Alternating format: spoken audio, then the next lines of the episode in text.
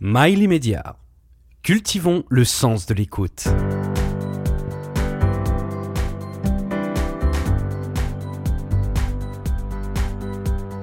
Liberté d'entreprendre.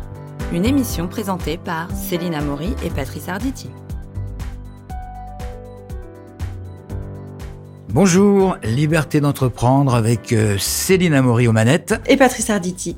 Et aujourd'hui, nous recevons Frédéric Mazella, le mystique fondateur de Blablagar. Bienvenue Frédéric. Mmh, merci. Alors Frédéric Mazella, bonjour. Donc une deuxième fois, une première expérience d'entrepreneur. Et quelle expérience Blablacar, plateforme de, de covoiturage que tout le monde connaît. Mais alors, moi je vais remonter un petit peu un petit peu loin, si je peux dire. Vous êtes étudiant, vous êtes à Stanford, euh, ce qui n'est pas donné à tout le monde, hein, d'ailleurs, et, et vous avez une espèce de, enfin, vous faites une, un espèce de, de, de, constat. Vous voyez des copains, des copains qui vont délaisser leurs études, alors que vous, vous êtes là pour obtenir un diplôme, qui vont délaisser leurs études pour aller essayer de créer des startups dans un garage. Est-ce que ça a été une, une petite révélation? Ah oui, je me suis dit que c'était un parcours possible. On m'avait jamais franchement dit déjà qu'on pouvait ne pas aller, euh, ou en tout cas ne pas faire tout ce qu'on pouvait pour avoir son diplôme. Ah, mais alors, euh, arrêter avant et pour aller créer une start-up, euh, non, ça, ça faisait pas partie des schémas euh, que j'avais vus avant. Et donc ça, ça a été un peu euh, bah, une manière de venir affirmer que c'était un parcours possible, parce qu'il y avait des gens qui le faisaient.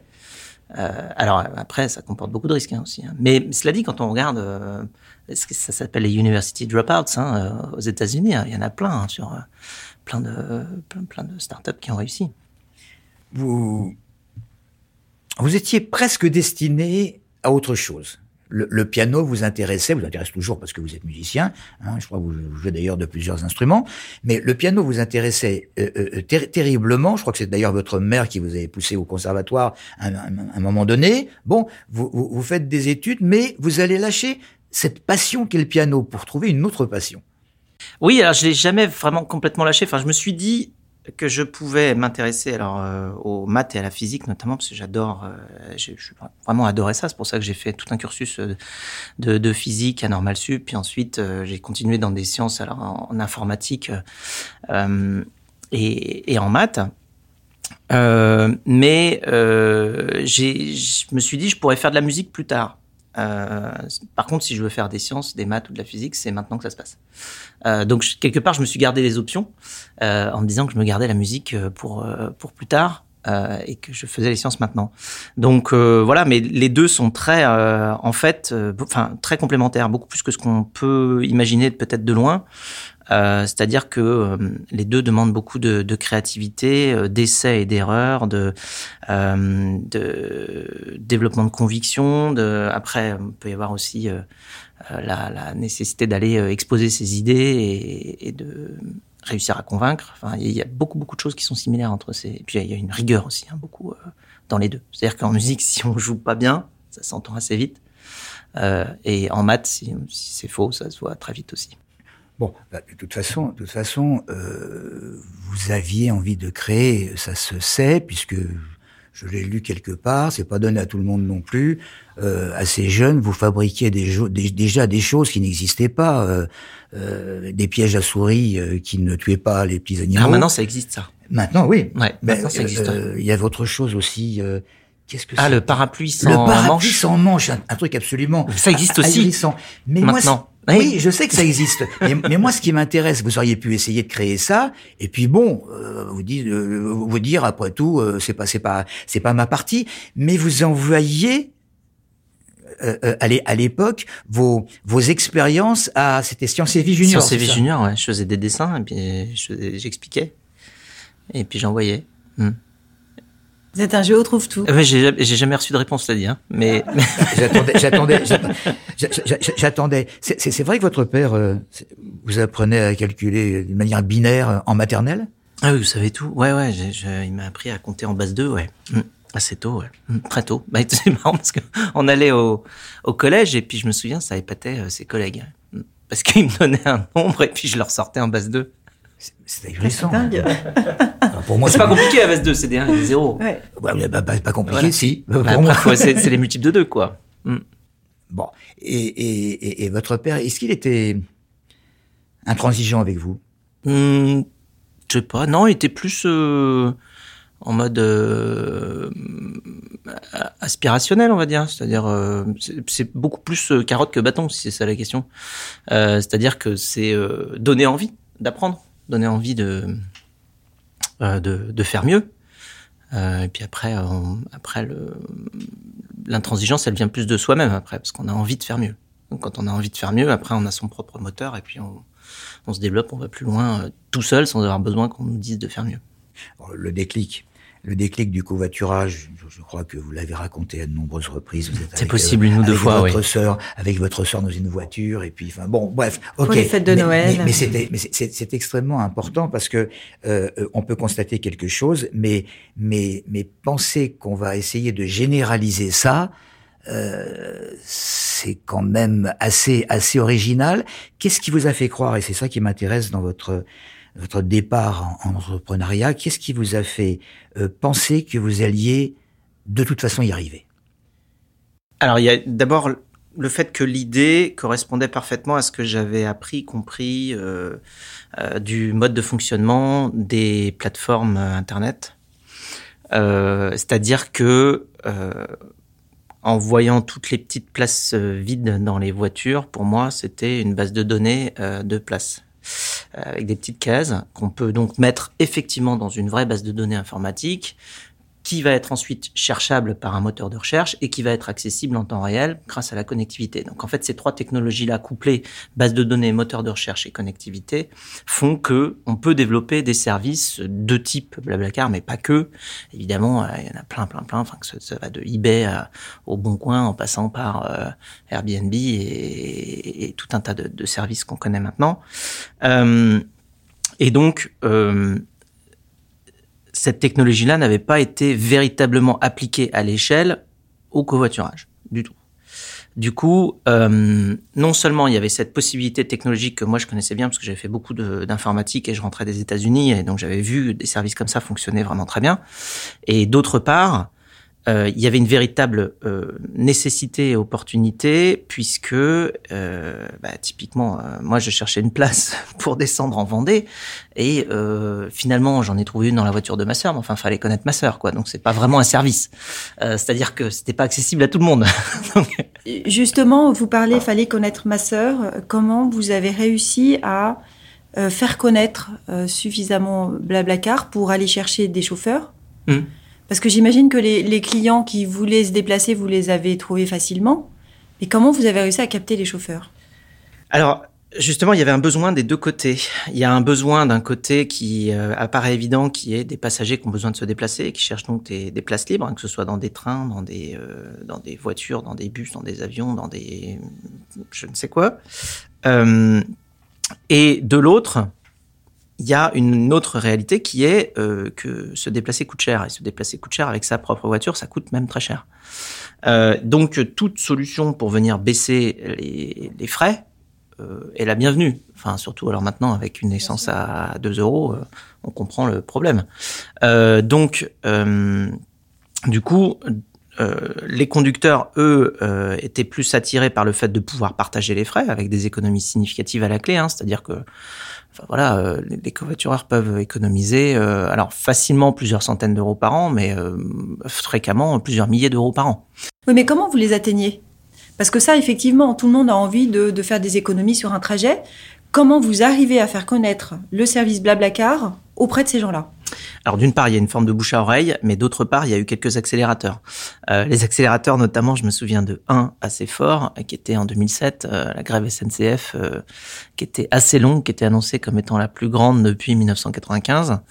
Euh, et où, eh bien, j'avais concocté un communiqué de presse le week-end juste avant la semaine des grèves, et il a été repris euh, par, euh, enfin, je l'avais envoyé à, à- sur, sur une liste de diffusion à des journalistes, et il a été repris euh, immédiatement par l'AFP et par Reuters dans la même demi-heure, qui sont les, les organes un peu de, évidemment, de- d'information de, de tous les autres médias. Et bah, dans la foulée, j'ai reçu des centaines d'appels téléphoniques. On a eu 500 euh, couvertures médiatiques sur ce qui, ce, ce qui s'appelait à l'époque covoiturage.fr. Euh, et donc, on a, euh, on a, eu beaucoup de couverture médiatique dans les journaux, mais aussi sur les radios, sur les télés, euh, puisque c'était un sujet euh, à l'époque très nouveau et une alternative réelle à la possibilité pour les gens de se déplacer euh, quand il y avait plus de train. Donc, il y a eu des accélérateurs, euh, des coups de projecteur, on va dire, sur le covoiturage lui-même, dans des cas où les autres moyens de transport étaient bloqués. Bien sûr, mais là, on est en 2007. Vous créez Blablacar en 2003. Mmh. Enfin, ouais, j'ai commencé à coder en 2004, oui. Ouais, d'accord. Donc, mais donc mmh. pendant trois ans, trois ans et demi, ça a été quand même les vaches mecs, non? Ah oui, oui, non, mais même plus que ça, oui, parce que enfin, euh, enfin j'ai commencé été, à pouvoir me, me, verser un premier petit salaire en 2009, donc euh, oui, c'est passé 5-6 ans. Mais, euh, mais justement, pendant cette première période, à la fin du, du codage, enfin, où la plateforme est en ligne, Comment vous allez les chercher? Vous faites de la pub sur, Facebook Vous faites euh, comment vous faites? Ah ben, petit à petit, il y a quand même un bon, un bon bouche à oreille déjà. Et alors, ce qu'il faut faire, c'est euh, améliorer son produit au maximum, discuter avec ses, les tout premiers utilisateurs euh, pour avoir leur retour et savoir exactement ce qu'il faut modifier pour que ce soit mieux. Et plus votre produit est bon, plus les gens qui l'utilisent euh, trouvent que c'est facile, ils sont heureux de la valeur ajoutée que ça leur apporte. Alors pour les conducteurs, ça leur permet d'économiser beaucoup d'argent. Pour les passagers, ça leur permet de se déplacer à moindre frais. Euh, et ensuite, ils en parlent. Il y avait un bouche à oreille euh, extrêmement positif autour du service puisque ça rend tout le monde heureux. Alors vous faites le meilleur produit possible et vous les écoutez. Et alors après, vous avez vous déclenchez une. Alors par contre, ça prend un petit peu de temps. Oui, ça prend plus de temps que du, du marketing qu'on pourrait acheter avec des sous euh, et de la, de la pub mais euh, mais euh, par contre, c'est extrêmement euh, qualitatif et ça, crée beaucoup de, rétention et de fidélité de la part des gens qui l'utilisent, puisqu'ils sont fiers d'utiliser ce service-là qui marche bien. En plus, enfin moi j'ai des milliers de numéros de téléphone de covoitureurs dans mon dans, dans mon dans mes contacts parce que je passais mes week-ends à les appeler pour savoir ce qu'on pouvait améliorer sur la sur la plateforme. Et ensuite on, on, développait au fur et à mesure. Donc il y a un bouche à oreille très très positif. L'expérience client a, fait, a, fait, beaucoup. Complètement, ouais, complètement. Alors, tout à l'heure, vous évoquiez euh, l'accélérateur. Moi, je vais parler de frein. Il y a quand même eu un moment donné où le concept, il a un petit peu évolué avec une demande d'argent qui n'était qui n'était pas là au début. Dire, vous avez, vous avez quand même sollicité euh, les utilisateurs euh, euh, en, en, leur demandant de payer quelques sous pour pouvoir continuer à, à, à profiter de, de, de, de, votre service. Oui, alors ce qui est marrant, c'est que ça, c'est une perception. Alors après, on a, euh, on, on, a beaucoup, beaucoup de mal, euh, c'est très français, hein, à, à payer pour un service. Ah, c'est marrant parce que quand on arrive dans d'autres pays, euh, à l'inverse, si le service est gratuit, on a des on a des des gens qui nous écrivent en disant mais comment vous faites pour vivre? C'est pas possible. Comment je peux vous aider? Euh, Votre service est super. Est-ce qu'on peut vous payer? Donc c'est assez marrant. Hein. Donc c'est assez français le fait de pas vouloir payer pour un service. Au-delà de ça, euh, ce qui se passe euh, aujourd'hui, il faut voir que les prix, même les prix avec les commissions Blablacar, sont moins chers qu'il y a euh, que, que, y a dix ans. Oui, mais vous saviez que ça, ça pouvait représenter un frein et en tant qu'entrepreneur euh, n'avez pas eu un peu la trouille, si je puis ah, dire Ah, mais il n'y a juste pas le choix. Ah. C'est-à-dire que non, mais quand vous avez, parce qu'il faut voir, faut, voir ce que c'est qu'une plateforme comme la Blablacar. C'est, alors maintenant c'est des serveurs virtuels, mais ça revient quand même à des serveurs. Des serveurs, c'est à peu près euh, entre 800 et 1000 euh, serveurs qui tournent, qu'il faut faire tourner pour euh, une base de données de 100 millions de personnes dans 22 pays. Donc de toute manière, vous avez des coûts qui sont absolument exponentiels. Vous avez une équipe de euh, 200 ingénieurs qui travaillent dessus. On est 700 dans la dans la société. Euh, vous avez aucun moyen de, de demander à tous ces de travailler gratuitement comment dire, pour faire le service. Euh, donc il y a un moment, faut bien trouver un équilibre économique et l'équilibre économique le plus sain, c'est de demander aux gens qui bénéficient du service de participer au financement global de la plateforme. Donc c'est extrêmement euh, sain et simple. Euh, D'autant plus que par rapport aux différents modèles économiques qui peuvent exister sur Internet, nous on est sur un modèle économique extrêmement direct, c'est-à-dire que c'est euh, à chaque fois quelqu'un qui utilise le service qu'il participe aux frais de maintenance de, et d'évolution de la plateforme. Euh, ce n'est pas un système publicitaire qui, lui, euh, demanderait à ce que, à ce moment-là, pour survivre, la société soit obligée d'aller revendre les données euh, pour obtenir des revenus euh, d'ordre publicitaire. Donc, enfin, si vous connaissez ce principe qui dit si vous n'achetez pas le produit, c'est vous le produit. nous, on n'est pas du tout là-dessus. On n'est pas dans un modèle publicitaire comme la plupart des services, ce qui fait qu'on est au niveau protection des données beaucoup plus euh, comment dire isolé de cette de, de certaines pratiques puisque on est directement sur un service qui est financé par les gens qui l'utilisent c'est extrêmement sain et simple. Les gens viennent, ils payent une commission et puis ils savent que c'est juste pour le service. Alors, Blablacar, c'est votre bébé, mais vous n'êtes plus tout à fait aux commandes. Hein? Non. Bon, D'accord, très bien. Vous êtes quand même un peu aux commandes derrière, mais enfin, vous êtes. non, non, je suis, président non exécutif. Bah oui, voilà, c'est ça. C'est pour ça que je disais un, petit peu quand même derrière, président exécutif. Non exécutif, c'est quand même quelque chose. Euh, de toute façon, je crois que celui qui est aux commandes ne peut que se satisfaire des résultats de l'an dernier.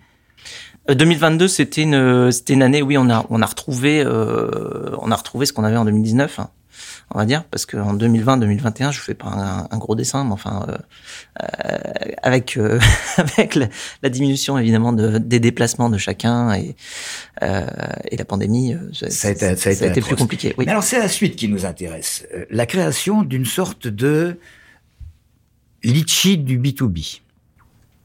Mmh, oui, ouais, mmh, on peut le voir comme ça. Captain Cause.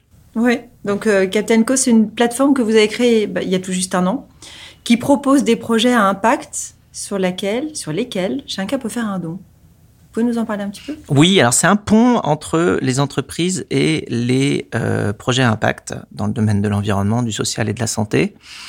Euh, qui permet euh, aux entreprises d'aller impliquer leurs parties prenantes, donc ça peut être leurs collaborateurs, leurs clients, leurs partenaires, dans le choix et le financement de ces projets-là. C'est-à-dire que on transforme le don d'une euh, équation à deux à une équation à trois. Dans le don, habituellement, vous avez quelqu'un qui donne, quelqu'un qui reçoit.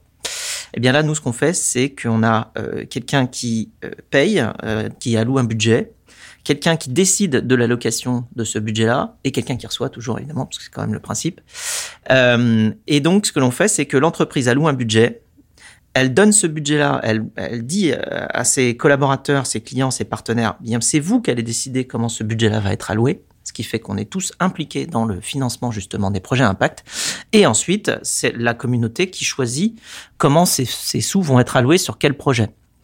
Donc là, on change complètement l'équation, c'est-à-dire que on se retrouve avec un, un, groupe beaucoup plus large de personnes qui vont participer euh, au, et être impliquées dans le financement de ces projets impact, et donc une sensibilisation également beaucoup plus étendue, beaucoup plus large par rapport à ces mêmes problématiques, puisque quand vous venez sur un, un service sur lequel on vous demande de choisir entre différents projets impact, vous êtes obligé de vous intéresser à ces projets-là et donc découvrir toutes ces équipes qui sur le terrain font des choses euh, phénoménales. Quelles sont les différences avec le crowdfunding à impact? Ah bah là c'est du, on est dans du don. Hein. Le, crowdfunding très souvent ça, ça va être euh, avec une, euh, vous allez préacheter un produit euh, ou alors vous allez euh, avoir des parts dans la société euh, dans laquelle vous versez de l'argent. Là c'est pas du tout le cas. On est dans du, on est dans du don. Mmh. et surtout c'est pas à vous qu'on demande de l'argent puisqu'il est déjà préalloué le budget. C'est l'entreprise qui a déjà préalloué un budget à dédié à des causes à impact. Alors, on parle beaucoup de pouvoir d'achat, de, de, difficultés économiques. Comment les entreprises arrivent à avoir du budget pour consacrer? Alors, les projets sont formidables. Hein. il y a de tout. Alors, voilà, je voulais, moi, je voulais intervenir un peu là-dessus. On a des projets qui peuvent être à côté de chez nous. Mmh. Hein, ça peut être euh, la forêt de, Meudon avec les 2000 châtaigniers qui sont à replanter. Ça peut être un projet au Népal où euh, il y a des sanitaires pour euh, les filles dans une école euh, parce que voilà, les garçons ont des sanitaires, les filles n'en ont pas. Donc c'est concret, c'est à côté, c'est loin, mais on arrive à s'identifier et on visualise et ça c'est vraiment génial. mais voilà, l'entreprise, est-ce que l'entreprise a les moyens de mettre en cette ressource à disposition? Bah, disons que c'est une euh, déjà une, manière de d'aller impliquer sa communauté. ça, c'est quelque chose que les entreprises font tout le temps. Ce qu'il faut voir, c'est que si on remplace certains budgets en les rendant un petit peu plus utiles, typiquement les budgets goodies ou des budgets euh, de euh, pour les cadeaux de fin d'année, eh bien, on va les aiguiller sur des causes plutôt que les aiguiller sur des projets, des, des objets physiques. Euh, ce qui évite évidemment la fabrication de ces objets-là et le transport de ces mêmes objets. Euh, donc déjà, un impact environnemental pur, on gagne énormément en allouant plutôt de l'argent à des causes un impact sur le terrain plutôt qu'en allant acheter des objets physiques qui servent pas forcément à grand chose. Alors quand je parle des goodies, euh, il y en a quand même une, énorme partie qui finit soit au fond d'un tiroir, soit à la poubelle. Donc en fait ça, ça sert quand même pas à grand chose euh, très souvent. Et, euh, et donc là, on réaiguille ces budgets-là vers euh, des causes euh, environnementales, sociétales ou bien euh, sanitaires. Donc ça, c'est déjà c'est ça qu'il faut voir quand on parle de budget que les entreprises allouent, c'est-à-dire qu'on elles, elles, changent des budgets qui existaient déjà en des budgets pour des causes. Donc ça, c'est extrêmement bénéfique. C'est-à-dire qu'elles peuvent amputer un budget communication, par exemple, pour le transformer en, en don? Ouais. Après, il faut voir que ces budgets-là, c'est dans beaucoup de sociétés, ces budgets-là sont pas forcément extrêmement fixes. C'est-à-dire que chaque année, euh, c'est révisé euh, en fonction du contexte, des nouveaux outils qui peuvent exister en communication ou en marketing. Et donc, en fait, c'est des budgets qui sont, puis d'ailleurs, qui sont euh, très variables en fonction de la santé de la, de la société. C'est-à-dire que c'est un budget qui euh, qui diminue très très vite quand la société va moins bien et qui réaugmente quand elle réaccélère. Donc, ce sont des gens qui généralement sont assez créatifs et ouverts sur les différentes manières de dépenser ce budget-là. et et, Captain Cause vient s'inscrire dans des possibilités d'implication de communauté qui sont nouvelles. Donc on, rentre vraiment dans une dans une ère différente aussi euh, pour créer un rapport différent entre les individus et les sociétés. Il faut voir que c'est aussi un outil qui permet de nous rapprocher nous, euh, enfin rapprocher l'individu chacun de nous euh, de ses convictions personnelles tout en étant dans un milieu professionnel. Donc en fait, on fait une sorte de réconciliation, euh, sachant que parfois, que ce soit en tant que collaborateur ou en tant que client, il peut y avoir une certaine dissonance entre ce qu'on pense qu'il faut faire et ce qui est fait. Là, Captain Cause vient juste euh, mettre une sorte de de, de réalignement euh, entre ce qu'on pense qu'il faut faire et ce qu'on fait, puisque on a l'occasion dans le milieu professionnel d'aller aiguiller de l'argent vers des projets à impact qui ont un sens. Donc ça redonne du sens pour les collaborateurs, pour les clients, pour les. On voit, euh, je, vais faire un parallèle avec euh, avec Blablacar, bien sûr. on voit que vous vous rassemblez, vous du collectif. il, y a, également cette notion de partage.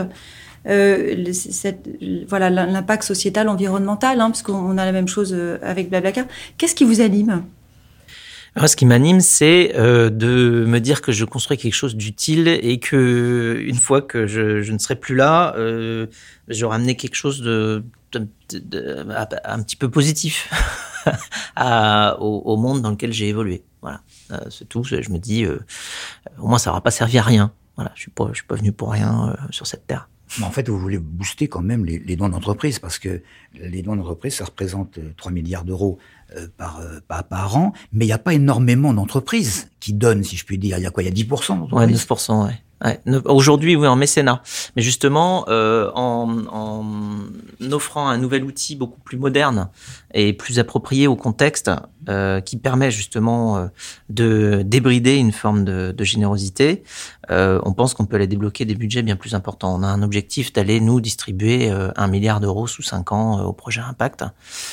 donc voilà, on a aujourd'hui une centaine d'associations qui sont présentes sur le sur Captain Cause. On a plus de 120 clients déjà en six mois de d'activité de, officielle puisqu'on a démarré en fin d'année dernière à l'automne. donc et déjà 120 entreprises qui nous ont suivis, qui nous ont qui, qui ont lancé ces opérations là. Donc on est sur un très bon début pour une pour une très jeune société. Euh, on est une petite équipe de neuf. Euh, alors je me suis associé avec euh, que des personnes qui ont entre 24 et 30 ans. Alors moi j'ai un petit peu plus que 30 ans, ça n'aura échappé à personne.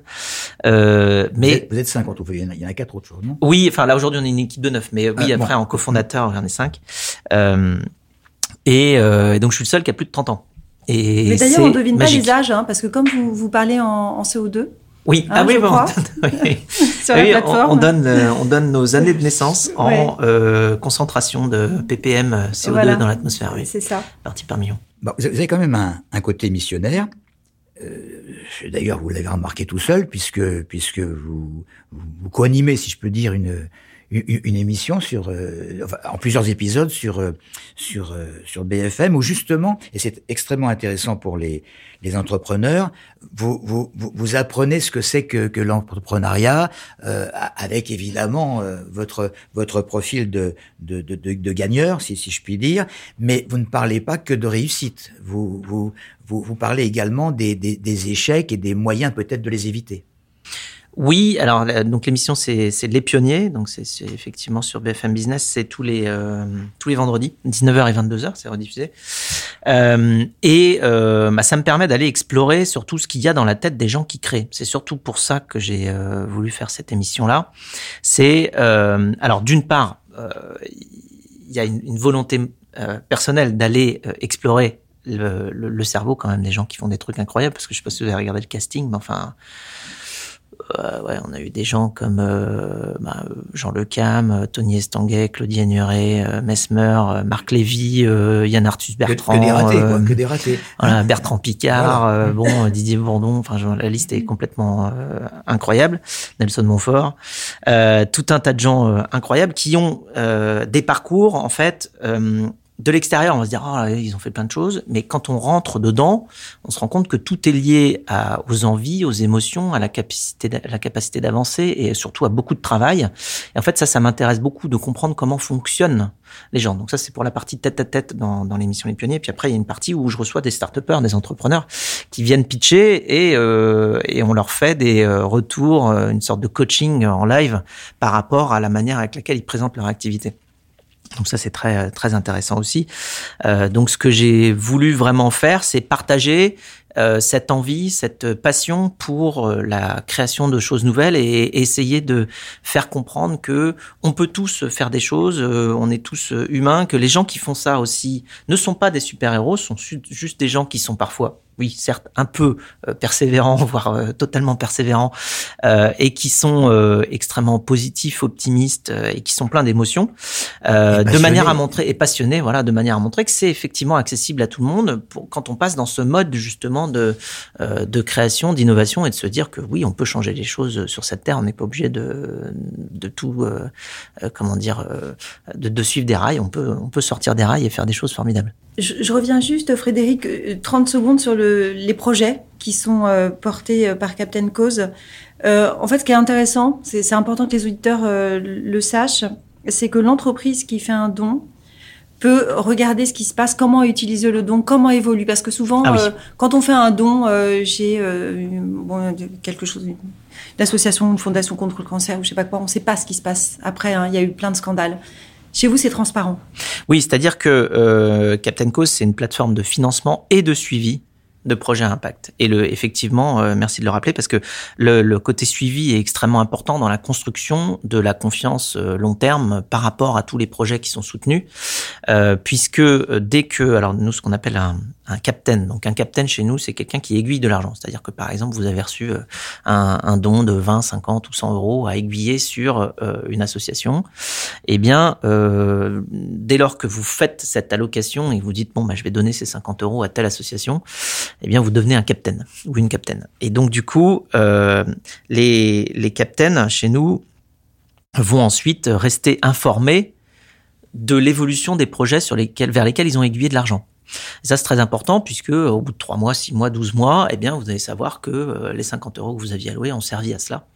Euh, ce qui fait que les, les, associations sont aussi dans un modèle où elles peuvent communiquer à des gens intéressés par leur cause, ce qu'elles ont fait, ce qui est également un facteur de motivation important. Hein. Vous savez, quand vous portez des projets qui peuvent être un petit peu compliqués sur le terrain, euh, vous êtes quand même toujours euh, content de savoir que il y a plein de gens qui vous soutiennent ailleurs. Hein. Ça vous gagne, ça vous donne plus d'énergie.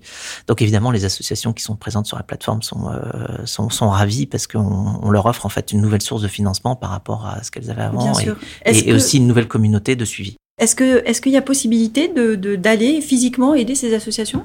Oui aussi. Alors les associations évidemment elles ont un elles ont un nom et elles sont trouvables facilement. On peut les contacter de toutes les toutes les manières. Donc les personnes qui veulent aller s'impliquer peuvent le faire euh, très facilement. Aujourd'hui nous c'est pas quelque chose sur lequel on a mis un canal euh, pour aller recruter spécifiquement des bénévoles pour les associations, mais c'est quelque chose qui est tout à fait faisable. Céline, vous avez un, livre de chevet. Absolument. Ah oui d'ailleurs. Bah oui. Mission Blablacar voilà, qui est sorti euh, il y a un an quasiment. Oui. C'est ça mm. Justement, en parlant de livre de chevet, quand il est sorti, il a été qualifié de livre de chevet de l'entrepreneur. Bah, évidemment, il y a des fiches. Et ou de MBA à 19 euros, ce qui est pas cher hein, pour un MBA. Non, c'est vrai. Pour en avoir fait un, ça m'a coûté un petit peu plus que 19 euros. C'est vrai, c'est conçu un peu comme comme bah, euh, comme des fiches, je, veux dire. C'est. Alors il y a il y a trois types de contenus. Alors euh, c'est pour ça que ça s'appelle euh, les coulisses de la création d'un phénomène. C'est-à-dire qu'il y a déjà quand même, j'utilise l'histoire de Blablacar comme une étude de cas pour aller justement extraire des principes entrepreneuriaux forts et business aussi euh, de manière à illustrer. C'est vraiment euh, le principe d'une étude de cas euh, dans des écoles de commerce ou en, ou en MBA. on utilise beaucoup cela. Pourquoi? Parce que quand vous avez une anecdote attachée à un concept qui soit entrepreneurial ou business ou même mathématique ou physique ou autre chose, bien vous retenez beaucoup plus facilement ce concept-là parce qu'il est attaché à quelque chose de concret qu'on peut décrire. Donc en utilisant l'histoire Blablacar comme un comme un prétexte quelque part à diffuser tous ces concepts entrepreneuriaux, eh bien, on, ressort de là en ayant euh, beaucoup mieux retenu. Donc, il y a toute cette partie euh, histoire avec des anecdotes qui ne sont jamais gratuites et qui sont qui portent sur des concepts importants en entrepreneuriat, sur le, le produit, euh, l'international, le recrutement, la culture, l'innovation. Euh, bon, enfin le, le, le pitch, euh, enfin bon, tout, ce qu'il faut savoir faire quand on, ou le financement d'une société, enfin tout ce qu'il faut savoir faire en tant qu'entrepreneur euh, quand on crée son projet. Et à côté de ça, il y a 40 fiches sur 40 euh, autres sociétés. Donc ça va de euh, euh, comment ils font du recrutement chez Amazon, comment ils, font de la créativité chez Pixar, c'est quoi l'optimisme chez la Maïf, c'est quoi la culture chez Patagonia. Enfin voilà, donc c'est des fiches sur des d'autres business. Donc ça, ça permet d'avoir une sorte de culture générale aussi à ce niveau-là. Et après, à la fin, effectivement, il y a des fiches sur tous les sujets qu'il faut savoir maîtriser en tant qu'entrepreneur avec une sorte de, de checklist des, des thèmes à, aborder quand on va vouloir euh, faire le meilleur produit du monde euh, ou bien s'étendre à l'international, par exemple. Bon, on pourrait vous écouter pendant des heures. On pourrait également parler de France Digital, hein, puisque vous présidez ah cette, cette, association professionnelle qui, qui, regroupe les, les start-upers et les, et les investisseurs. Mais bon, euh, le temps, le, le, temps y file. Euh, en conclusion, pour paraphraser une chanson de, de Goldman, la réussite vous excite? Ah Euh, je sais pas si c'est si c'est la réussite qui m'excite, c'est plus le c'est plus le parcours. Hein. Euh, D'ailleurs, c'est marrant parce que sur l'émission, je m'en suis rendu compte sur l'émission Les Pionniers, moi ce que j'adore, c'est la phase avant l'émission. Après, pendant l'émission, je, je, bah, je restitue ce que j'ai appris avant l'émission. Mais avant, je, je, bosse beaucoup avec les invités euh, pour euh, savoir de ce dont on va parler euh, exactement. Donc, euh, moi, je, je profite en fait euh, beaucoup plus euh, de la période de travail que de la période de réussite. Enfin, je sais pas comment dire. La réussite, c'est un peu, ouais, c'est un, un, peu la petite chose qui est au bout, mais c'est pas l'essentiel du temps. Euh, donc, il vaut mieux, euh, il vaut mieux savoir profiter de la partie travail parce que ça, ça dure beaucoup, beaucoup plus longtemps. Merci. Merci Frédéric. Merci Patrice. Merci.